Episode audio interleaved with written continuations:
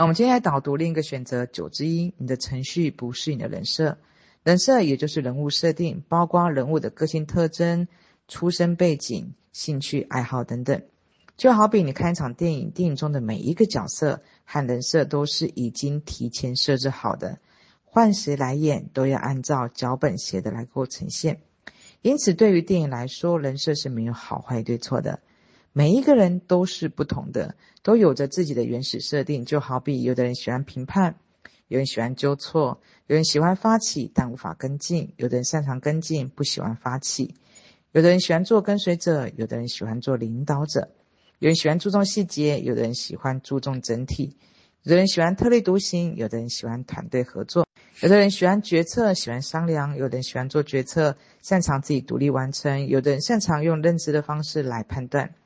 有人擅长用感知的方式来判断；有的人需要被期待就能够发挥天赋。有人需要放下期待才能够放下天赋，有的人设特质是愤怒而又强势，有人人设特质是温柔而又接纳。这一每一个人的喜恶、兴趣、特点都有着不同，所以人注定了无法拿任何的标准来套自己，或者是用教育上面来套孩子，更别说用一个标准来鉴定好与不好。为何我要谈人设呢？因为在许多错误理解里面，我们很容易把上述我所说的评判、纠错。不懂人情世故、特立独行、愤怒而又强势、不喜欢商量，简单的直接定义为是错误的标准。正因为对人设与程序的不理解，导致我们错看了自己，所以才无法接纳自己。首先，上述所有特点全部都是中性的，没有好坏对错。这些属性如果没有程序的解读，都可以是表达爱、表达创造的地方。就好比评判。其实，在其他章节我会提到不要评判，但此评判非彼评判。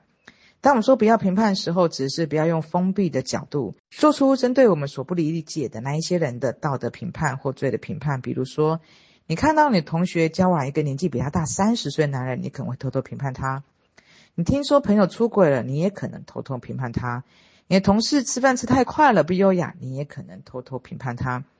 你的上司同性恋，你也可能偷偷评判他；你的下属交过十二个男朋友，你也可能偷偷评判他；你邻居歇业在家一年只玩电脑不工作，你也可能偷偷评判他。上述的这些评判，也许对许多人来说已经是一个毫无觉察日常，而这些正是我们需要戒掉的评判。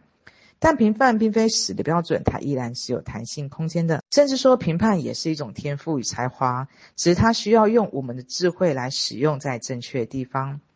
借有评判，需要顺带讲解到程序是什么。程序对于任何人来说，包括人设，只有好坏对错的判断。程序是一种非黑即白的二元思考方式，而每一个人设用程序来看的话，注定是不完美且错误百出。光一个特立独行就可以让程序无数次的自我攻击，更别谈的天赋是评判或纠错了。没错，我就是故意拿两个看似极端人设特质——评判与纠错来举例的。擅长评判的人需要戒掉的不是评判本身，而是需要将评判用在正确的地方，因为评判是需要勇气和力量的。正确评判是用在对事不对人的地方。如果一个人有着评判的能量，而整天对着家人，显然会把家里搞得乌烟瘴气、鸡飞狗跳。所以这是需要被引导的能量。推动社会的发展、大环境的改善、推动制度的完善，都需要评判与力量。世界需要评判家。他们可以用一种看似负面态度，让我们的生活变得越来越美好。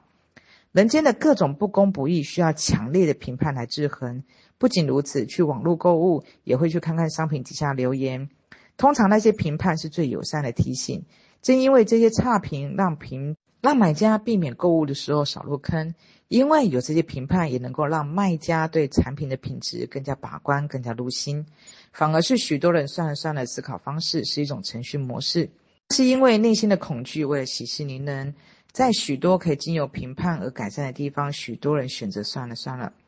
例如，印度的妇女时常被强暴的社会现象，以及一些国家抢婚的恶习，就是因为集体意识，太多人为息事宁人，对加害者以及抢劫犯用了算了算了的宽容态度，所以让许多的现象得以继续延续至今。当然，这是集体意识的选择，也可以说明需要集体意识学会思考、反抗、评判，才能够改善许多东西。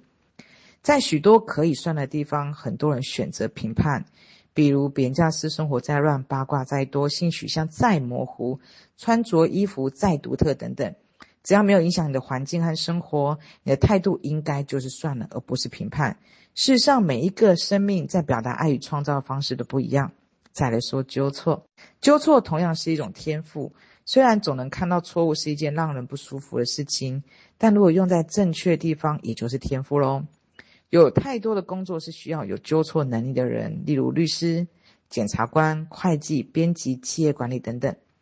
人生里面没有哪一个特点是错的，只要不是用程序来解读人设，那么所有的特点都可以变成天赋。正因如此，一个人如果想要接纳自己，更多的是要正确的认识到自己。反之，如果在错误的理解上面再怎么努力的修正，也只能是一种自我的对抗。事物都可以用一种眼光来看，因为一切的本身本来就没有问题。啊、这个章节我们可以看到，我们每一个人的疗愈，就像这个标题里面，我们一定要去看到我们的程序不是我们的人设。有时候，每一个人他都有他属于他的个性、他的特征、他的喜好。就像里面所说的，看一场电影，就像我们看一场电影，其实电影中的每一个角色、每一个演员、每一个场景、每一个波动的一个机遇，其实它都是完美的。所以，我们其实每一个人，他就像玩游戏一样，就像刚刚上一个章节，当我们进入这个游戏场里面的时候，我们每一个人他都有他一开始所选择的这些原始设定，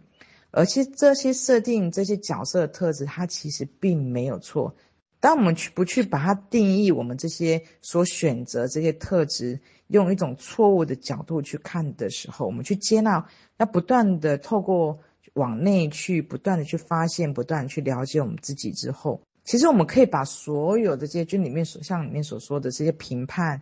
用纠错的方式，它其实也可以变成一种天赋才华。尤其其实像我们这人间里面，其实有很多不公不义的事情，它其实是需要很强烈的这评判与纠错的来去制衡它的。相对上，许多的时候，我们用一种算了算了，一种侥幸，一种息事宁人的方式，其实是因为我们内在有一种害怕与恐惧，而让许多一些不平衡的一些事情与面向不断不断的反复的循环跟上演。其实它也可以是一种提醒，所以我们就可以看到，其实在一个人设里面，没有哪一个特点它是错的，所有的特点它都可以变成天赋，而我们所要做的是，先要去挖掘，去看到我们特点，去让这个光芒变成一个闪亮点。当我们可以用一种接纳的目光，可以把所有我们的特质变成一个亮点的时候，你就会发现，其实所有事物它都可以有另外一种眼光来看，因为所有的一切本来就没有问题。就像我们看一场电影来说，它每一个片段、